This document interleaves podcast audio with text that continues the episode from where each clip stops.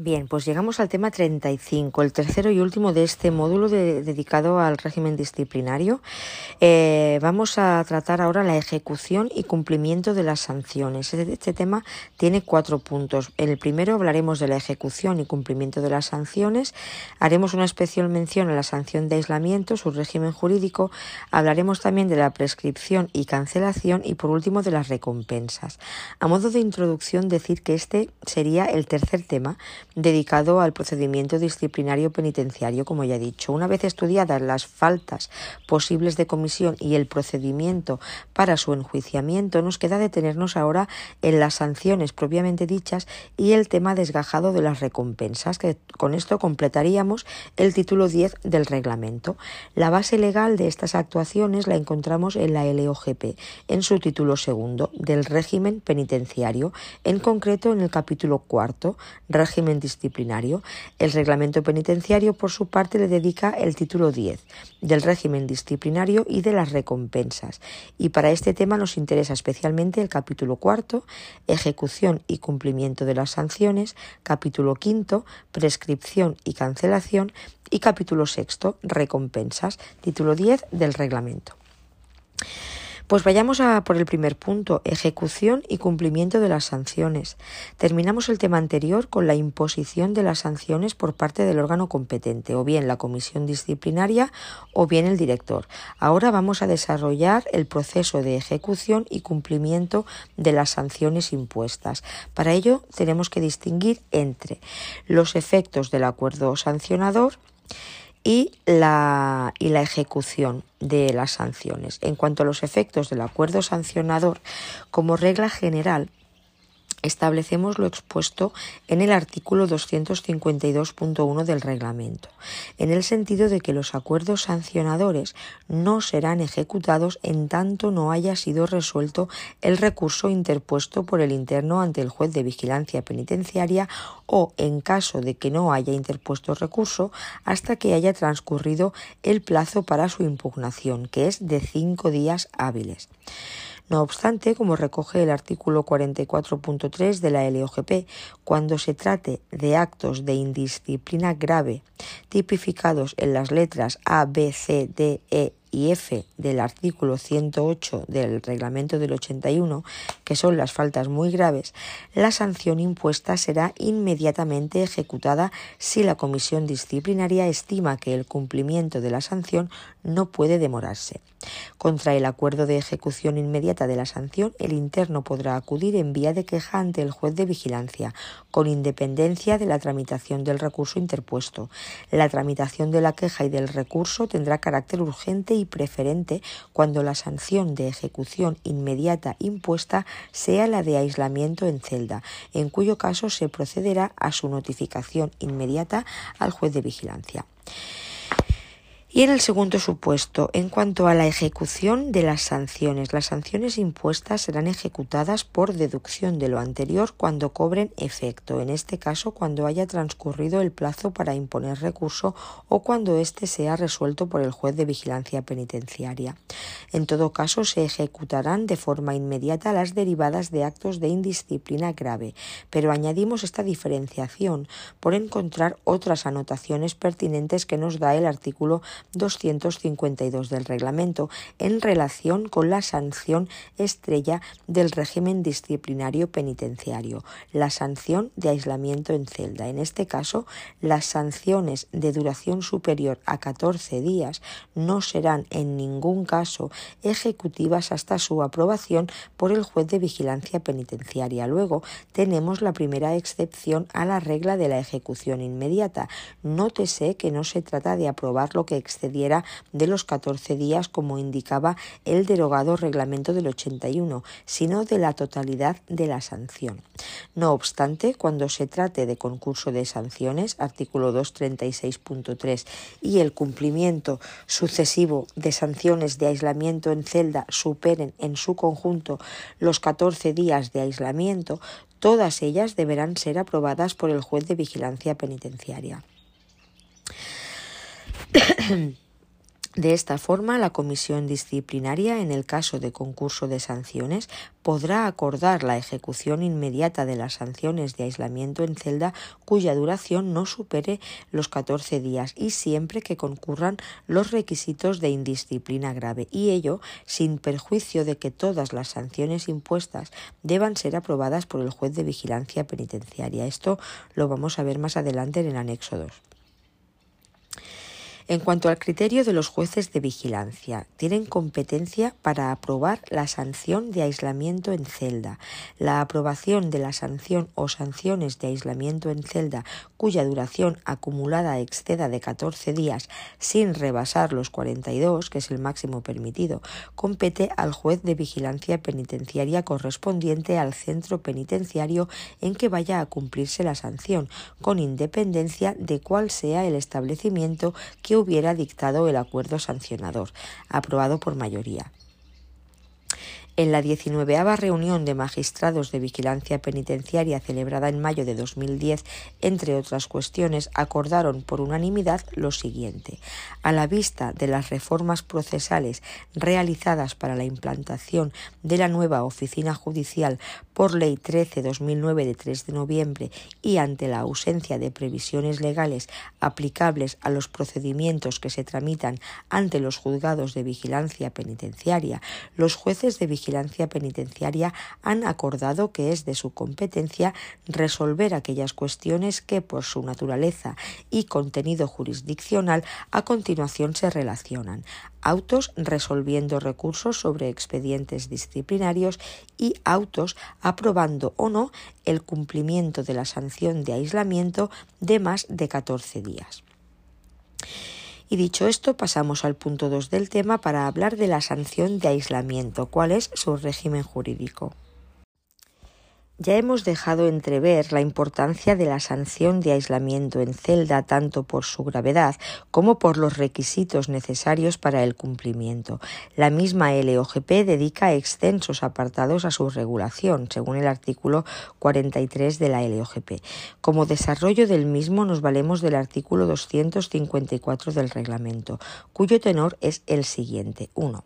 La sanción de aislamiento se cumplirá con informe previo y reconocimiento del médico del establecimiento, quien vigilará diariamente al interno mientras permanezca en esa situación, informando al director sobre su estado de salud física y mental y, en su caso, sobre la necesidad de suspender o modificar la sanción impuesta.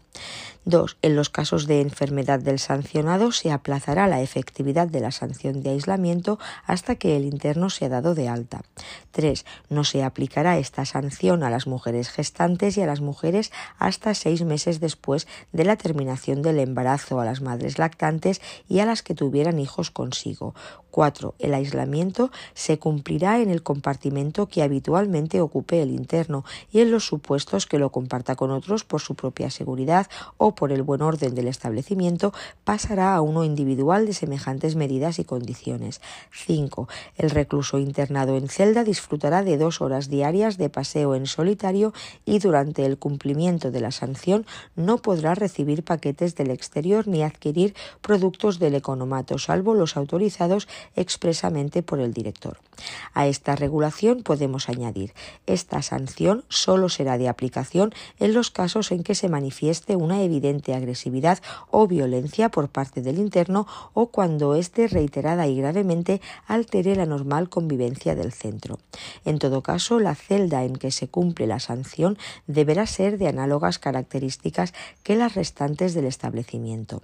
Acerca del valor controvertido de esta sanción, el Tribunal Constitucional ha tenido que pronunciarse sobre este asunto, indicando que no puede ser considerada como una pena o trato inhumano o degradante, ya que no es una sanción de privación de libertad, sino una modificación de las condiciones de cumplimiento de la pena de prisión.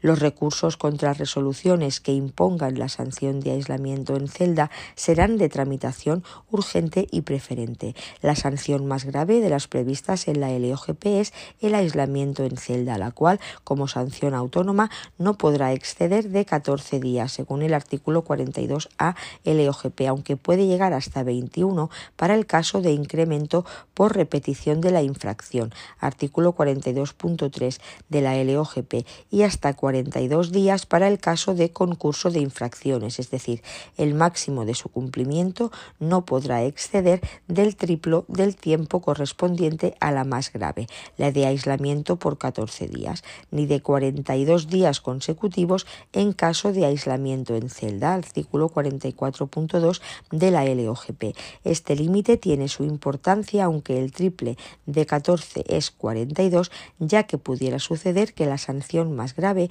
haya sido incrementada a 21 días por repetición de la infracción, en cuyo caso podrían alcanzarse los 63 días de aislamiento, pero con el límite de 42, de 42 días no es posible esta operación. En nuestra legislación nos encontramos con una detallada reglamentación de la ejecución de la sanción de aislamiento, como ejemplo del ideario garantista, a decir de Abel Tellez, que inspiró al legislador en la regulación jurídica de esta sanción. Informe médico preceptivo al inicio del cumplimiento y la vigilancia médica diaria. El cumplimiento en la misma celda individual como regla general que ocupase el interno.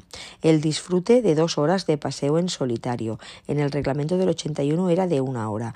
La posibilidad de hacer uso de bienes y productos adquiridos con anterioridad al inicio de la sanción, ya que durante la misma está prohibido recibir paquetes del exterior y también adquirir productos del economato, salvo los autorizados expresamente por el director. Esta es una posibilidad, según varios autos de los jueces de vigilancia penitenciaria, siendo mucho menos restrictiva que la regulación del 81. Posibilidad de mantener comunicaciones. Nada se dice en el reglamento, a diferencia del del 81, donde solo se permitía la visita semanal de un familiar. Es la instrucción 4-2005 la que señala que los internos que cumplan sanciones de aislamiento en celda o de fin de semana no disfrutarán de comunicaciones íntimas, familiares ni de convivencia, por lo que solo tienen derecho a las comunicaciones orales. Intervención del juez de vigilancia penitenciaria para aprobar la sanción superior a 14 días, tanto si es producto de un solo expediente como si lo es por sanciones impuestas en varios expedientes. En el régimen jurídico de la sanción de aislamiento es necesario destacar además la suspensión de la efectividad de las sanciones de aislamiento. Tal y como dispone el artículo 43.2 de la LOGP, la comisión disciplinaria, siempre que las circunstancias lo aconsejen, de oficio o a propuesta de la Junta de Tratamiento, podrá acordar motivadamente la suspensión de la efectividad de las sanciones de aislamiento impuestas. Anótese el carácter restrictivo respecto al tipo de sanciones que pueden suspenderse. Si la comisión disciplinaria en atención a los fines de reeducación y reinserción social o a las circunstancias personales del interno no hubiese estimado oportuno levantar la suspensión de la efectividad durante el plazo de tres meses desde el acuerdo de la suspensión, ésta aplicará la reducción de la sanción, es decir, la minoración de la gravedad o bien eh, de oficio o bien a solicitud del interno, computándose el tiempo de suspensión a efectos de cancelación de la sanción reducida. Ahora bien, cuando la suspensión de la efectividad haya sido confirmada total o parcialmente, directamente o en vía de recurso por el JVP, requerirá la autorización de éste. En cuanto a la reducción y revocación de sanciones, conforme a lo dispuesto en el artículo 42.6 de la LOGP, las sanciones impuestas y sus plazos de cancelación podrán reducirse, atendiendo a los fines de reeducación y de reinserción social por decisión motivada de la Comisión Disciplinaria de oficio o a propuesta de la Junta de Tratamiento. La reducción consistirá en la minoración de la gravedad de la sanción impuesta. Pueden reducirse sanciones y plazos de cancelación En todo caso, si una sanción fue suspendida y se mantiene dicha suspensión por más de tres meses, habrá de procederse a una reducción. Ver el artículo 255, apartado segundo, en relación con el artículo 256 primero del reglamento. Cuando se advierta error en la aplicación de una sanción que no haya sido recurrida ante el juez de vigilancia, la comisión disciplinaria efectuará una nueva calificación de la infracción, siempre que no implique una sanción superior a la impuesta, procediendo a su reducción o sustitución, o en caso de que no proceda sanción alguna, la revocará, levantando inmediatamente el castigo y cancelará automáticamente su anotación. No se puede rectificar para agravar el mismo expediente ya resuelto. Esto es reformatio impeius. La revocación o reducción de sanciones no podrá efectuarse sin autorización del juez de vigilancia cuando éste haya intervenido en su imposición, directamente o en vía de recurso. Abono del tiempo de sanciones cumplidas indebidamente. Cuando en aplicación de lo anteriormente dicho, revocación o reducción o por recurso estimado por el JVP, el tiempo cumplido de la sanción podrá tenerse en cuenta para el cumplimiento posterior de otras sanciones, siempre que éstas hubiesen sido impuestas por acciones u omisiones también anteriores a la mencionada revocación o reducción. Y llegamos al punto 3, prescripción y cancelación. De este epígrafe se ocupa el capítulo quinto del reglamento. Vamos a establecer una diferencia entre prescripción de infracciones, prescripción de sanciones y cancelación de las sanciones. En cuanto a la prescripción de las infracciones o faltas disciplinarias, estos son los plazos. Tres años para las faltas muy graves, dos años para las faltas graves, seis meses para las faltas leves. Y todo ello desde la fecha que se hubiese cometido la infracción. Esto es para las infracciones. Tres años para las graves, dos años para no, tres años para las muy graves, dos para las graves, seis meses para las leves. En cuanto a la prescripción de las sanciones impuestas, estos son los plazos. Tres años para las sanciones impuestas por faltas muy graves, dos años para las sanciones impuestas por faltas graves, un año para las sanciones impuestas por faltas leves.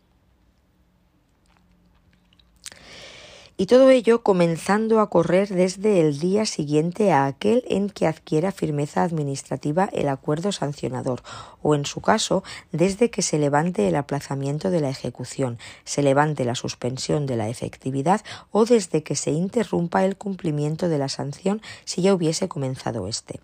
Es notorio destacar que con esta regulación lo que se ha hecho ha sido reproducir los plazos marcados por la LRJAP y la PAC artículo 132.1. A esta norma general es necesario advertir la interrupción de los plazos de prescripción. La prescripción de las faltas, su plazo, se interrumpirá desde que se hubiese iniciado, con conocimiento del interesado, el procedimiento sancionador.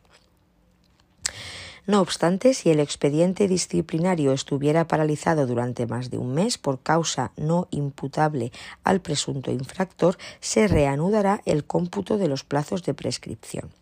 La extinción automática de sanciones. Este es un hecho que acaece cuando el interno es puesto en libertad. Así, cuando un interno reingrese a un centro penitenciario, se declararán extinguidas automáticamente la sanción o sanciones que hubiesen sido impuestas en un ingreso anterior y que hubiesen quedado incumplidas total o parcialmente por la libertad provisional o definitiva del interno, aunque no hayan transcurrido los plazos establecidos para la prescripción artículo 259 del reglamento. Nótese que no se menciona nada respecto a la libertad condicional, por lo que ha de entenderse que durante este periodo sigue establecida la relación jurídica especial de sujeción. Igualmente apuntan Armenta y Rodríguez deben dejarse sin efecto los expedientes disciplinarios iniciados en el anterior ingreso, sin llegar al acuerdo sancionador, y aquellos acuerdos sancionadores que no llegaron a firmes o no pudieron ser ejecutados. En cuanto a la cancelación, cancelar es un concepto que viene a significar cerrar y hace alusión a la idea jurídica de que los antecedentes y las notas de los mismos han de ser perecederos, no han de tener una duración indefinida. Por ello, transcurrido un cierto plazo proporcional a la gravedad de los antecedentes, las anotaciones deben desaparecer y el individuo pasa a una situación equivalente a la de no haber cometido delito o falta. Es el artículo 260 del reglamento el que nos da la clave ahora. Serán canceladas de oficio o a instancia de parte las anotaciones de las sanciones disciplinarias que obren en el expediente personal de los internos cuando transcurran seis meses para las faltas muy graves, tres meses para las faltas graves y un mes para las leves, a contar desde el cumplimiento de la sanción y durante dichos plazos no haya incurrido el interno en una nueva falta disciplinaria muy grave o grave. La cancelación de la anotación de las sanciones lleva aparejada la de las faltas por las que se impusieron y situará al interno desde el punto de vista disciplinario en igual situación que si no hubiere cometido las faltas. Los periodos de cancelación son muy importantes en la vida ordinaria de una prisión, ya que van a influir en la toma de decisiones sobre los internos. Así, cuando se habla de no observar mala conducta para conceder permisos de salida ordinarios, entenderemos que la observa si tiene faltas sin cancelar, de forma idéntica al estudiar las salidas programadas. De igual forma, la evolución negativa en la personalidad o conducta del interno impedirá que al revisar el grado se le conceda la progresión, sino la regresión, y a efectos de la concesión de beneficios penitenciarios, cuando se indica observar buena conducta, no puede cumplirse al tener faltas sin cancelar. Otro aspecto que es necesario hacer notar en cuanto a los efectos de la cancelación es la diferencia entre esta regulación, dice desde el punto de vista disciplinario y la del reglamento penitenciario del 81 decía desde el punto de vista penitenciario, lo cual parece restringir el alcance del efecto producido por la cancelación. Sucede que aunque no pueda argumentarse estrictamente hablando que es indicador de mala conducta haber tenido sanciones canceladas, lo cierto es que en las tomas de decisiones siempre se hace un repaso por la historia penitenciaria del interno y éstas salen a relucir. En eh, el caso de una sanción y su correlativa cancelación es muy sencillo. La vida penitenciaria es más compleja. Por ello hemos de aludir también a los siguientes aspectos. Cancelación por excarcelación. Las anotaciones en el expediente personal del interno se cancelarán en el momento de la excarcelación por libertad provisional o definitiva del interno, de oficio o a instancia de parte, es decir, de las sanciones extinguidas automáticamente que vimos antes. Cancelación conjunta de las anotaciones de dos o más sanciones. Ocurre cuando durante el plazo de una sanción se comete una nueva infracción muy grave o grave, en cuyo caso, primero, la fecha de inicio para la cancelación será la del cumplimiento de la sanción más reciente. Y segundo, la duración del plazo será el correspondiente a la más grave de las infracciones a cancelar, es decir, el plazo de seis meses sobre el de tres, transcurrido el cual se cancelarán todas las anotaciones pendientes en un solo acto. Y el tercer supuesto es cancelación de sanciones no cumplidas. Se trata de los casos de no cumplimiento de la sanción o bien por razones médicas o bien por otras razones no imputables al interno, en cuyo caso los plazos de cancelación comenzarán a contarse desde la fecha en que la sanción puede haberse cumplido. Cuando se trate de sanciones cumplidas indebidamente, artículo 257 del reglamento, el plazo de cancelación comenzará a computarse desde la fecha en que la sanción quedó cumplida por el abono de sanciones. En último lugar, hay dos aportaciones relevantes en el tema de las cancelaciones. A. Los plazos de cancelación no se interrumpirán por la interposición de recurso contra una nueva sanción disciplinaria, cancelándose las anteriores si transcurren sus plazos antes de que la recurrida adquiera firmeza. B. Los plazos de cancelación pueden reducirse acortándose hasta la mitad de su duración si con posterioridad a la sanción y antes de completarse los mismos el interno obtuviera alguna recompensa de las previstas en el artículo 263 del reglamento y que veremos a continuación. Bien, pues de este epígrafe de las recompensas se ocupa el capítulo 6. Las recompensas son premios o beneficios que se conceden a los internos como respuesta de la institución ante un determinado comportamiento favorable a los objetivos organizativos, como puede ser mostrar buena conducta, tener espíritu de trabajo, tener sentido de la responsabilidad o por la participación positiva en las actividades reglamentarias o las organizadas por el establecimiento. Los actos que pongan de manifiesto esto lo anteriormente dicho, serán merecedores de recompensas, las cuales tienen la misión de servir de estímulo a los internos en la perseveración de dicho comportamiento. Las recompensas son, según el artículo 263 del reglamento, a. Comunicaciones especiales y extraordinarias adicionales. B. Becas de estudio, donación de libros y otros instrumentos de participación en las actividades culturales y recreativas del centro. C. Prioridad en la participación en salidas programadas para la realización de actividades culturales. E. Reducción de las sanciones impuestas. F. Premios en metálico. G. Notas meritorias. H. Cualquier otra recompensa de carácter análogo a las anteriores que no resulte incompatible con los preceptos reglamentarios. Por su parte, la Instrucción 12-2006 sobre programación, evaluación e incentivación de actividades y programas de tratamiento en su documentación anexa propone el siguiente catálogo de recompensas. Con carácter trimestral por la participación en las actividades podrá otorgarse una de las recompensas que se relacionan a continuación. 1. Nota meritoria. 2. Premio en metálico. 3. Tarjeta telefónica. 4. Comunicaciones especiales y extraordinarias adicionales. 5. Becas de estudio. 6. Material educativo cultural. 7. Material deportivo. 8. Material recreativo. 9. Reducción de las sanciones impuestas. 10. Cualquier otra de carácter análogo a las anteriores. El órgano competente para su concesión es la comisión disciplinaria, precisamente la encargada también de castigar con la imposición de sanciones. La comisión es la encargada en cada caso concreto de determinar el tipo de recompensa y su cuantía, atendiendo a la naturaleza de los méritos contraídos y a cualesquiera otras circunstancias objetivas o subjetivas. Obsérvese esta dualidad. que pongan de manifiesto el carácter ejemplar de la conducta recompensada. La concesión de la recompensa será anotada en el expediente personal del interno con expresión de los hechos que la motivaron, expidiéndose a aquel certificación acreditativa de la recompensa si la solicitase. Una consecuencia inmediata que tiene la concesión de una recompensa es la reducción del plazo de cancelación a la mitad de su duración, siempre que sea concedida después después de la imposición de la sanción y antes de que quede cancelada.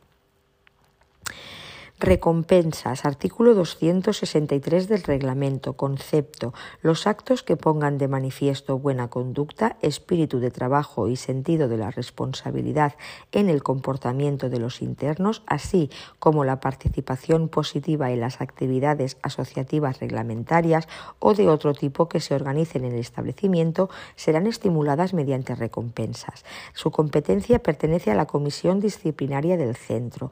Clases de comunicaciones especiales y extraordinarias adicionales, becas de estudio, donación de libros y otros instrumentos de participación en actividades culturales y recreativas del centro. Prioridad en la participación en salidas programadas para la realización de actividades culturales. Reducciones en las sanciones impuestas. Acortar a la mitad los plazos de cancelación de faltas disciplinarias. Premios en metálico, notas meritorias y cualquier otra recompensa de carácter carácter análogo a las anteriores que no resulte incompatible con los preceptos reglamentarios y anotación en el expediente personal del interno con expresión de los hechos que la motiven, expedición de certificación acreditativa de la recompensa. Vamos a ver a continuación un anexo que nos sirve también para ampliar el tema 24 de penitenciario, los programas de tratamiento, evaluación e incentivación de la participación de los internos en actividades. Es el procedimiento 3, instrucción 12-2006, número 1, catálogo general de actividades. El catálogo de actividades existente en cada centro penitenciario debe recoger de forma estructurada todos los programas y actividades disponibles en ese centro. Dichas actividades deben estar organizadas en las siguientes áreas de tratamiento, área educativa, área formativa, área laboral, área terapéutica, área cultural, área deportiva y área ocupacional.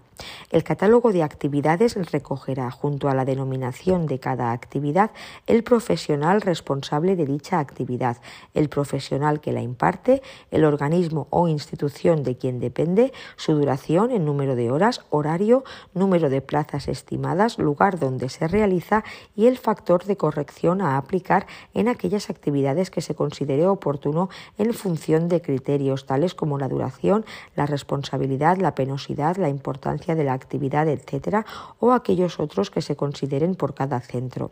Dicho coeficiente, cuyo intervalo de valores oscilará entre el 1 y el 5 y nos proporcionará una valoración diferente y ajustada según el valor e importancia que se otorgue a cada una de las actividades.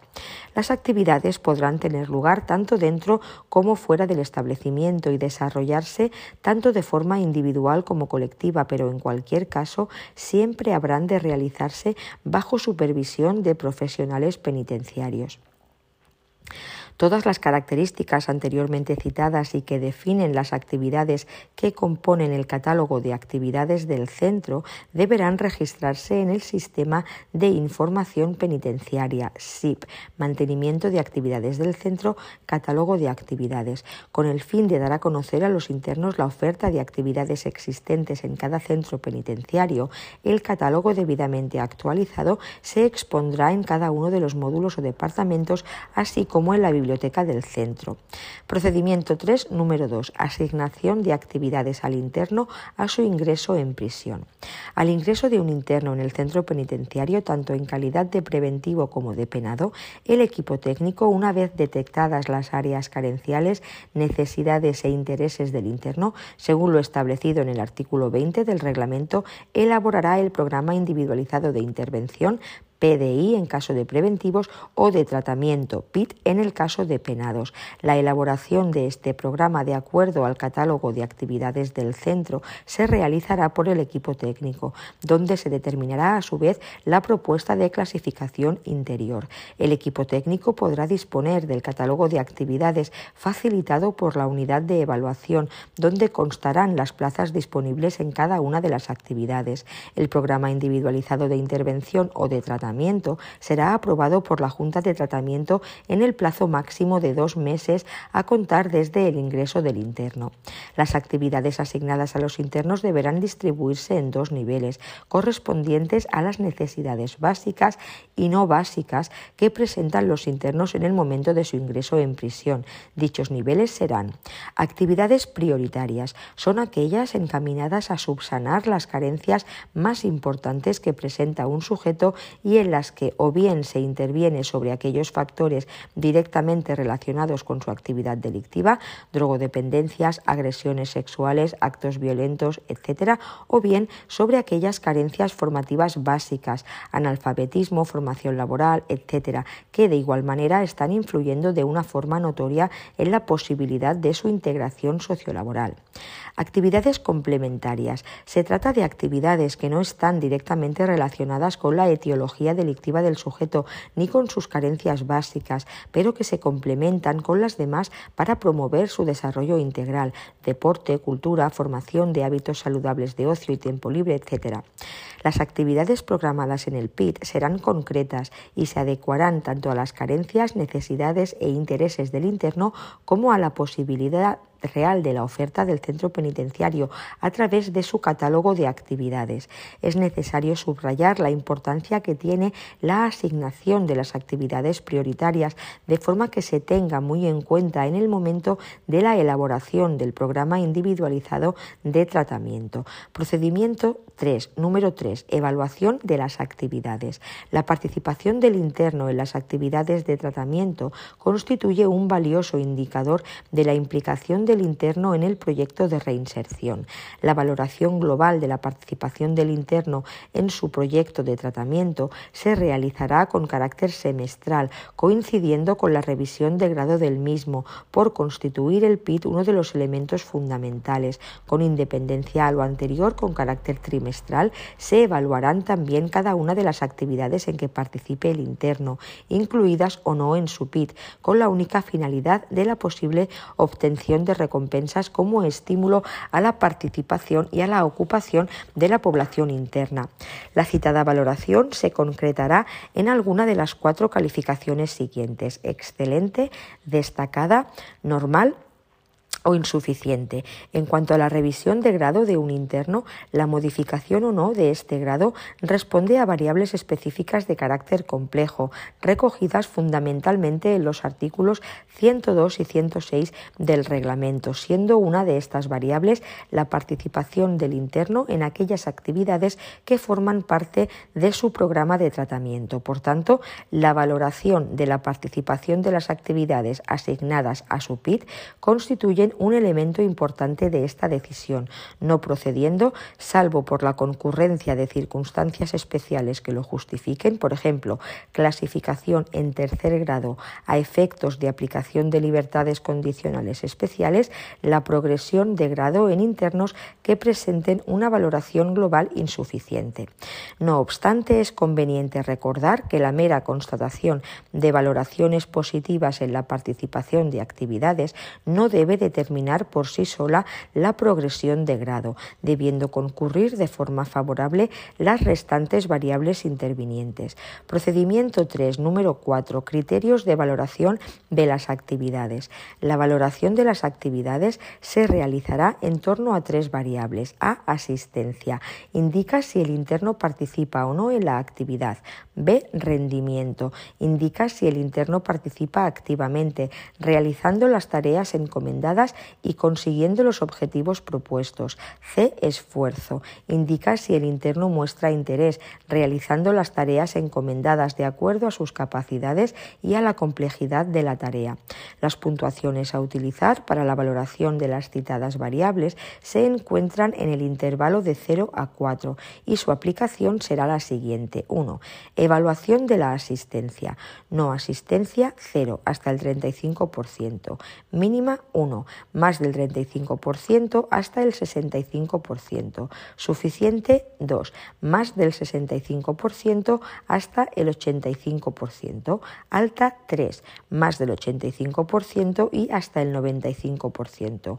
Muy alta 4, más del 95%. Entonces tenemos evaluación de la asistencia de 0 a 4, desde no asistencia mínima, suficiente, alta y muy alta, siento 0, 1, 2, 3, 4. La no asistencia hasta el 35%, mínima del 35 al 65, un punto, suficiente más del 65 y hasta el 85, un 2, alta más del 85 y hasta el 95 y muy, y muy alta más del 95. Se considera asistencia la ausencia justificada por enfermedad, diligencias, etc. Estas se tendrán en cuenta siempre que la asistencia presencial haya superado el 25%. Cuando la asistencia sea cero, es decir, que no haya llegado al 35%, el resto de variables también serán cero. Evaluación del rendimiento. Nulo 0, mínimo 1, suficiente 2, alto 3, muy alto 4. Y evaluación del esfuerzo igual de nulo a muy alto del 0 al 4, nulo 0, mínimo 1, suficiente 2, alto 3, muy alto 4. Se evaluará tanto el esfuerzo intelectual como el físico. Entonces, primero es la asistencia. Si no hay una asistencia del 35% mínimo, no se evalúa nada más. Luego está el rendimiento y también el esfuerzo. A efectos de la valoración objetiva de las actividades, los diferentes profesionales que imparten las mismas deberán cumplimentar la hoja de registro de actividades. Este registro es útil para aquellas actividades que están programadas y monitorizadas y que en general son impartidas y valoradas por un solo profesional. El profesional que imparte la actividad cumplimentará los datos de la ficha cada día que se celebre la misma y mensualmente realizará el cómputo total, así como la valoración de la asistencia, del rendimiento y del esfuerzo demostrado por el interno. Firmará en el espacio reservado al efecto y hará entrega de la misma al responsable de la actividad, quien firmará el visto bueno, tras lo cual será entregada a la unidad de evaluación de actividades, la UEA. Las puntuaciones para la valoración de cada actividad será de 12 puntos la máxima y de 0 la mínima, quedando la tabla de valoraciones de la siguiente manera.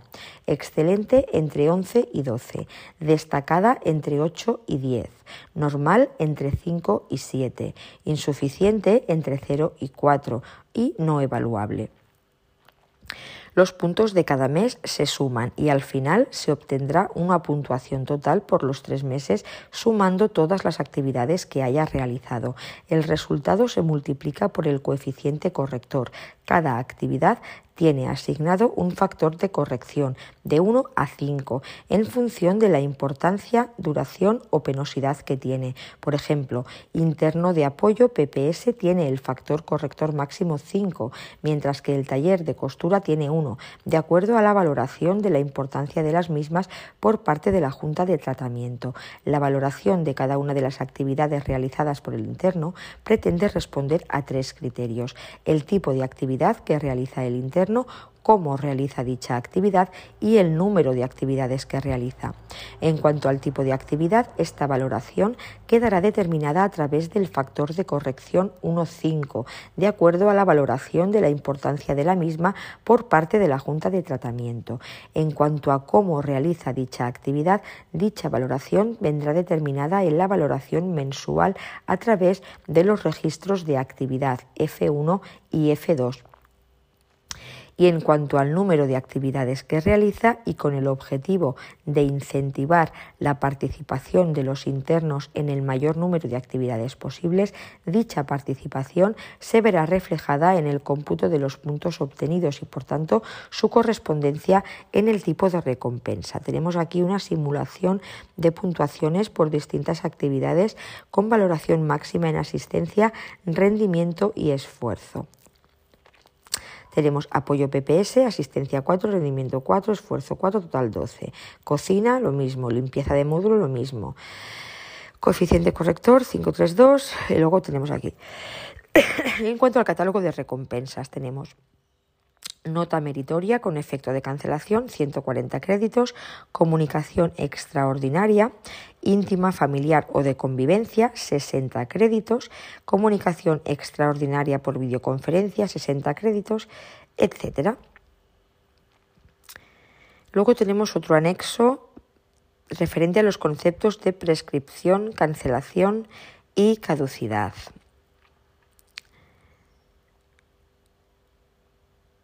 y después recursos contra las sanciones disciplinarias, que vamos a dar una leída, pero que no mm, vamos a grabar más en audio.